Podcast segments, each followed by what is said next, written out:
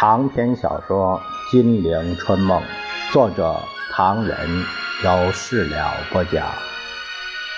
第八集《大江东去》第九回破蒋下野，白崇禧献策，穷途末路，杜聿明被俘。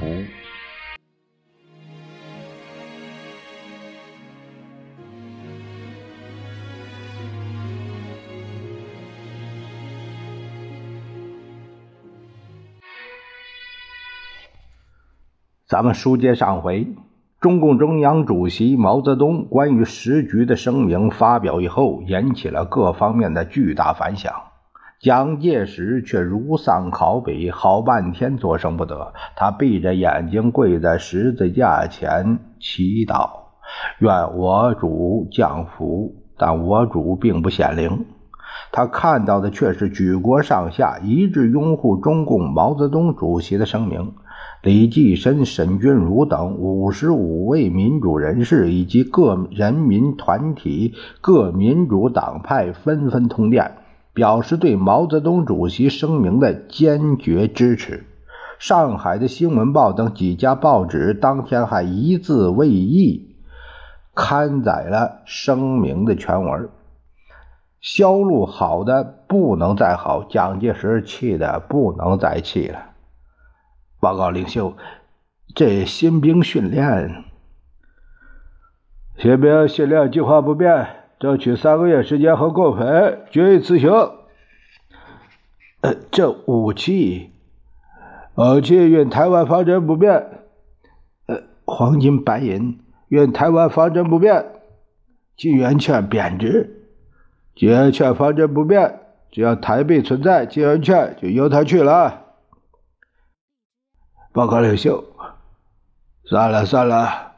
蒋介石知道部下还将说什么，他苛责地说：“美国支持李宗仁，一切都由李宗仁在操劳。”当然，蒋介石并没有绝望，他的心里充满了希望，希望毛泽东的声明得不到人们的拥护，希望国际和国内的和平攻势可以强迫中共就范。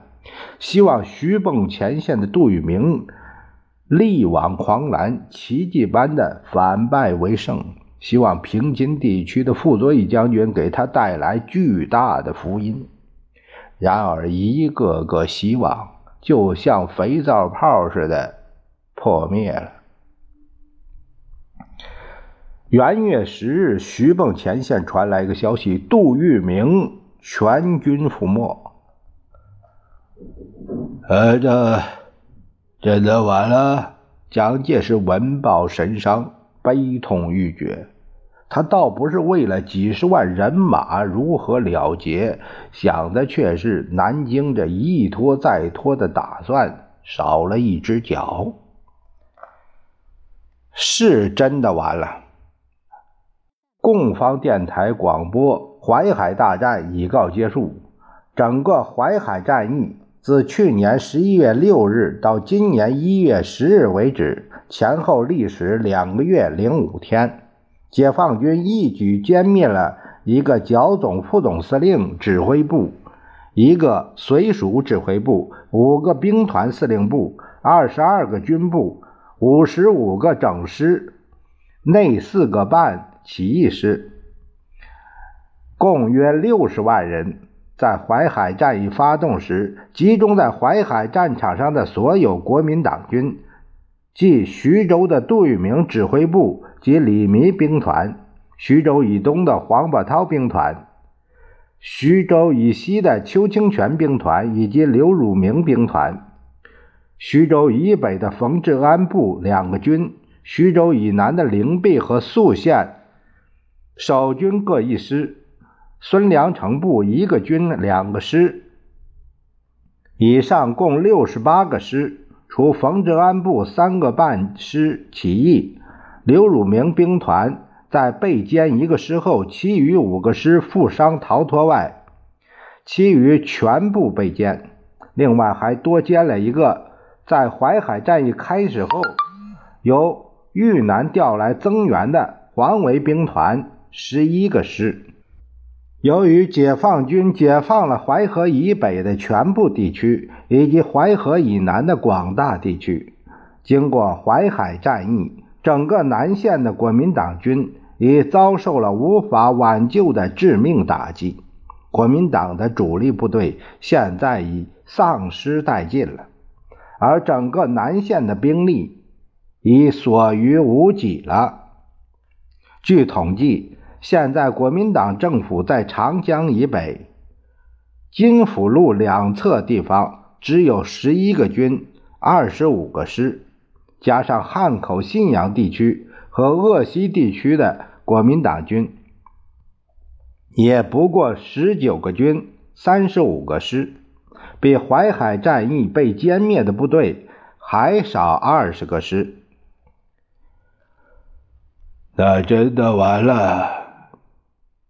嗯，蒋介石不甘心，他狠狠地说：“没有完，我还在练兵，只有三个月到半年时间。我……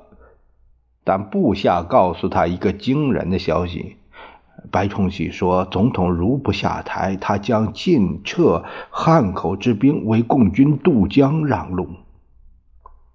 元月五日。”白崇禧下令桂系部队从蚌埠南线撤退至汉口，汉口的桂军向广西撤退。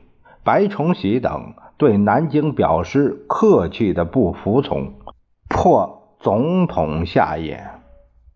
在客气的不服从将领中，还有马鸿逵等人。白崇禧设法迫蒋下野，并谋求和平的最近行动有。一将上月调赴蚌埠前线的桂军撤退汉口。第二，调若干部队至长江以南。第三，四川运蚌埠的轮船军火被白扣留。这种种行动说明了白与其他桂系准备同中共谈和。《文汇报》也有消息，另一个侍从室的秘书说。元月六日那天，张治中曾经拜访张群、李宗仁，对时局密切商谈。据南京消息，大局短期内将有新的发展。蒋介石似睡非睡，一只失神的眼睛时开时合，听左右说下去。香港。华商报六号那天也登了一个消息，说必要时斯图雷登打算用飞机送李宗仁回桂林。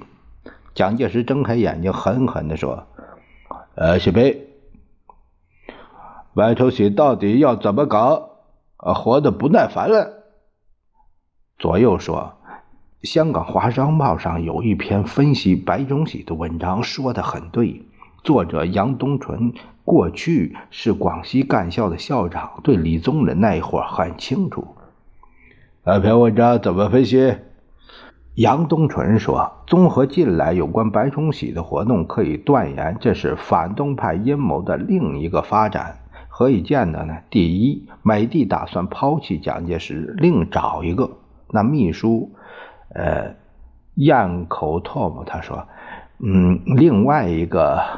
另找一另外一个傀儡，并不始于今日。至少在李宗仁竞选副总统的时候，已有了这个决议与行动。此时，白敢敢于对蒋表示客气的不服从，很明显的有美帝在后面撑腰。第二，不倒翁政学系与桂系早有勾结。此时，白邀张群、飞汉。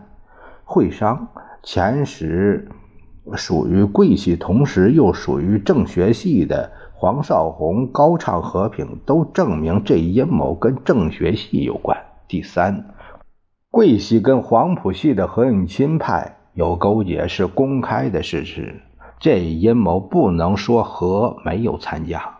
李宗仁在北平一段时间内与傅作义处的很还好。再看傅在平津的安排，以后白傅同样为英照返京，都说明问题很微妙。白一向在做着要当回族领袖的美梦，这一次不能说他与代表回族势力的马家军没有勾结。蒋介石合着眼皮问：“还有吧？还有，还有。”秘书以为他睡着了呢。呃，他说：“过去反蒋桂系四川军阀拉得很紧。”黄继鲁一年多来跟李宗仁的关系越来越密，说不定桂系的这一次要透过黄继鲁做旧梦重温之想。桂系如回老巢，自必经过湖南，因此对湖南会不会拉扯一番也值得注意。再配合所谓的五省联防以及各地正在酝酿的什么自救运动等消息来看，无疑的在。美帝支持之下，在展开着一个最后挣扎的企图。根据上面的分析，说明这阴谋并不简单，其所牵涉的范围也很广泛。但要指出，这不外是美帝在背后操纵的一幕傀儡戏而已。蒋介石皱着眉：“呃，分析到此为止吧。呃还有两段不必读了。”一段是指责白崇禧，指责他不拥护我，不是不是，杨东纯指责他甘为美美国做走狗。蒋介石大然，半晌，蒋介石再问：“呃，说还有一段，呃呃，不必读了。”秘书一头冷汗。他他指出前途，做下结论。我听了，蒋介石忽然离座，又不知道该往哪去。他寄予希望的几件事，如风中残烛，一只只熄灭下去，只剩下一堆烛泪。杜聿明被俘的消息传来，蒋介石面前的残烛又熄一只。即使在白天，也有伸手不见五指之感了。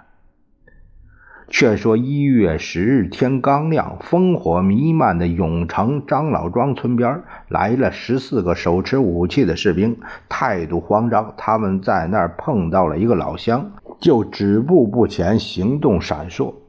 其中一个鬼鬼祟祟问那老乡：“你们庄上有队伍吗？”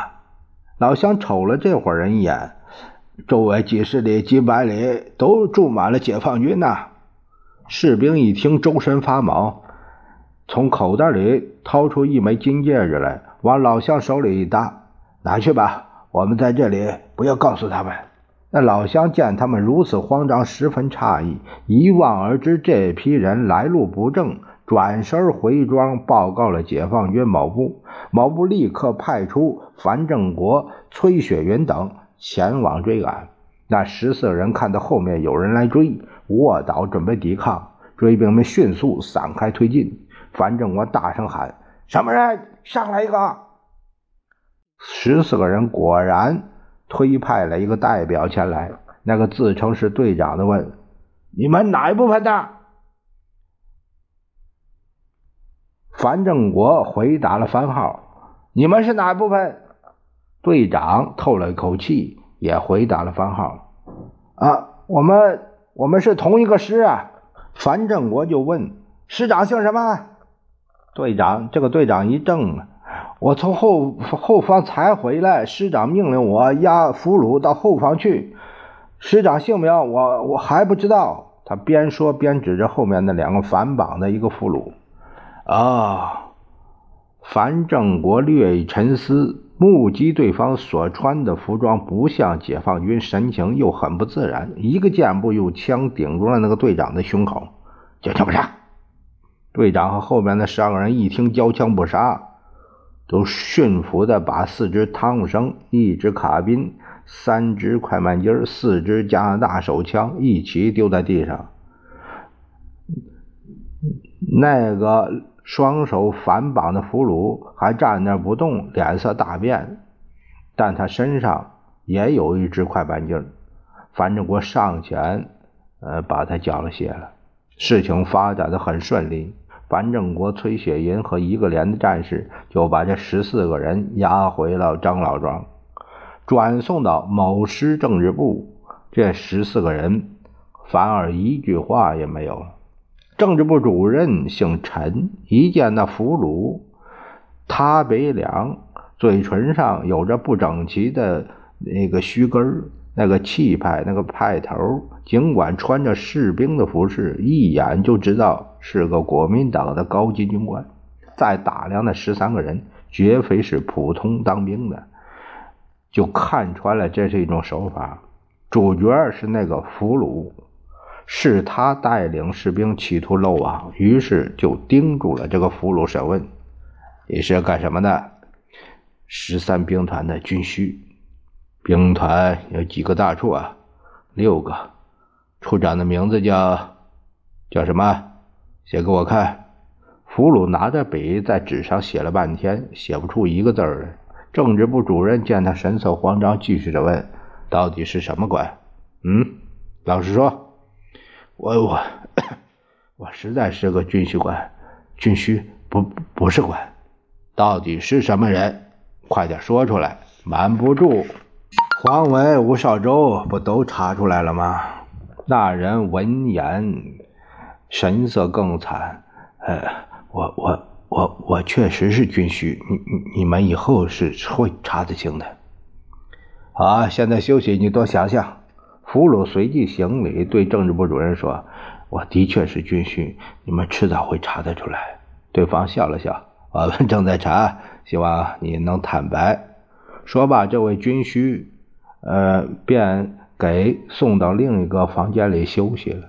解放军给他饭菜，他不吃，一个劲儿的唉声叹气。过了一阵儿，故意自己碰破了一点头皮，躺在地上，似乎昏厥一般。解放军方面正在搜索淮海大战结束时逃逃跑的国民党最高指挥官，他们怀疑这个军需就是杜聿明。但他不肯承认。最好的办法是对证。没多久，一位解放军战士在战利品中找到了一张杜聿明的照片，喜滋滋的送到政治部来了。一对，完全一样，就少了一小撮胡子。再过了一阵儿，俘虏中有人自愿前往辨认，此人原来是徐州剿总专管汽车的副官张印国。他入房一验对，杜聿明给他个不理不睬。张印国出屋就说：“一点没错，他就是徐州剿总的副总司令杜聿明。”副总司令从徐州一出来就换上了士兵的服装。昨天他又把心爱的小胡子剃掉，可是到底还是给你们捉住了。在人证物证之前，杜聿明知道。无法抵赖了，于是绝望的低下头。我，我是杜聿明。哎，这个该死的杜聿明！蒋介石闻讯恨透了：一恨他打不过人家，二恨他不以身殉国，假充俘虏，真做了真俘虏。平津怎么样啊？蒋介石对傅作义也。渺茫的寄予了一线希望，而这种希望又给接二连三的电报击得粉碎。报告领袖，毛泽东的声明发表以后，平津地区出现了有可疑的动向，傅作义的几个副官和地下的中共接触频繁。报告领袖，毛泽东声明在老百姓心中反响很大，京沪地区出现骚动。报告领袖，毛泽东的声明引起各方重视。孙科院长一字一句斟酌，告诉他们，这毛泽东的声明不被重视。说也可怜，蒋介石不许部下重视毛泽东的声明，而美国却不许蒋介石再拖下去。蒋介石隐退而不肯严明下野，美联社首先开炮，特地。发播了一篇评论，揭穿他的把戏，指出他还想恋战，还想东山再起。蒋介石气的是一佛出世，二佛涅槃。司徒雷登却在大使馆叹道：“瞧啊，白宫对这个不中用的东西充满了厌恶之情，整个美国政界对这个人毫无好感。其中特别注意的是，一个隐名的接近国务院的人士发言说，国务院方面认为，蒋一旦下野，就更容易施展对华政策。”国务院早已经不相信蒋介石有能力采取国务院所认为聪明的步骤了。另一个知名的人士说：“蒋的隐退多多少少符合国务院的愿望。”这几句话颇堪回味。聪明的步骤是什么呢？美国虽未说明，蒋介石其实也知道，这不过是尽量保存中美反共实力，以渗入新的联合政府，组织一个反对派来破坏中国的民主事业，破坏有中共参加的或由中共领导的中国而已。在这一方面，美国众议院议员周以德却说的比较露骨，他说。如果有任何可能在中国找到一个反共力量的小集团，那么我们仍然要尽力以他们以一切援助。蒋介石痛苦极了，陶希圣、谷正刚等人无论反共反的怎样热闹，但实在无法为老蒋解忧。西西的气焰在蒋介石临走前忽地嚣张起来。以死硬反共者也赞成老蒋不走，可是美国的态度已使老蒋不容再拖，而决定美国态度的主要因素是中共在各方面的成就，特别是南京已在解放军掌握之中，朝不保夕。蒋介石五内如焚，渴望傅作义能给他一针强心剂，明知渺茫而热盼之。明知不可拖而拖之，蒋介石不独无法入睡，一切饮食都可有可无了。傅作义的兴奋剂终于在几天以后从北平传来。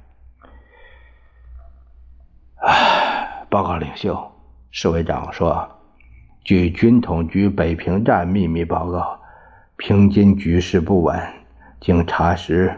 傅已两次派人去共区洽谈，据内线密报，傅已打算交出北平。两西北，蒋介石气得直跳脚啊！把徐永昌叫来，把郑介民叫来，他们两次飞平都是吃白米干饭的。报告领袖，徐永昌看了看郑介民。我和医生深谈了好几个小时，他答应说不会中途车祸。哎，上当了！报告领袖，郑建明看了一下徐永昌，我的口气很硬，可是这老家伙得了饭疼。蒋介石指着两个人的鼻子骂了半天，但骂山门又有什么用呢？徐正走后，蒋介石只好把次子蒋纬国找了进来。也立刻去北平，带我亲笔信找一次傅医生。话要说的好听一点，动之以情，晓之以理，最好把这老家伙说动了心。这正是硬的不行，来软的；软的不行。来骗的。